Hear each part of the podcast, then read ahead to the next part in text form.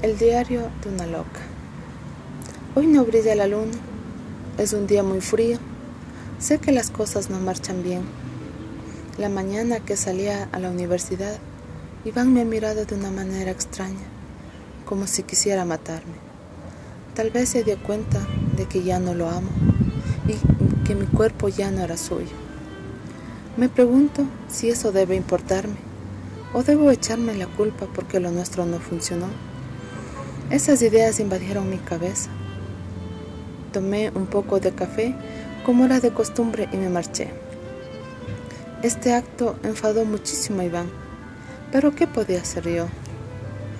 Si mi ideología había cambiado, las enseñanzas de la universidad eran totalmente opuestas a lo que yo conocía. Sara, mi amiga, ella es una chica muy alegre y divertida, un tanto amiguera.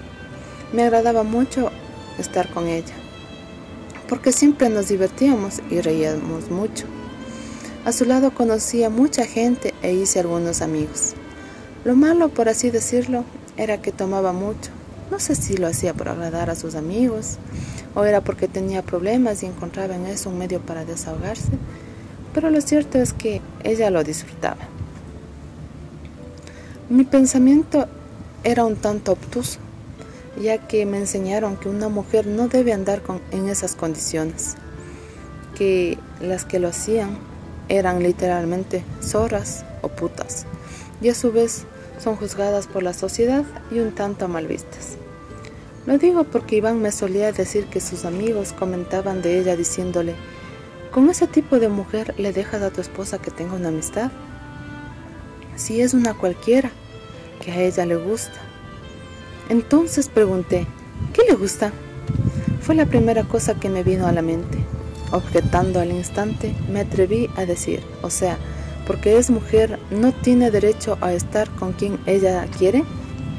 ¿Las mujeres somos objetos? Pues no es así. Los tiempos han cambiado. Ahora las mujeres tenemos derecho a estar con quien nosotras deseemos. Al mismo tiempo, Gisela, mi hija, también exclamó, diciendo, ¿Qué le pasa a papá? Su pensamiento es machista, porque cree que por ser hombre puede hacer lo que desee. Las cosas no son así. Por ese pensamiento retrógrado que usted posee, muchos han perdido a su mujer. No cometa el mismo error. Pero como es un hombre testarudo, dijo, si eso sucede, me voy a encargar de vengarme y darle donde más le duele. Nos quedamos mirando con mi hija y mientras él se marchaba, ella me susurró al oído, pobre iluso, si supiera lo que yo sé. Una sonrisa se dibujó en mis labios al escuchar eso y no pude evitar soltar una carcajada, porque era verdad.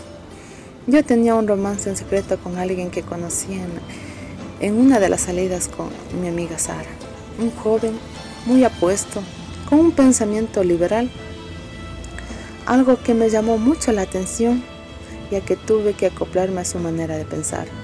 Fue algo muy bonito el tiempo que compartí con él, ya que aprendí cosas nuevas e hicimos muchas travesuras juntos. Son algunas anécdotas que tenemos juntos, cosas que quedan guardadas en nuestros pensamientos y secretos.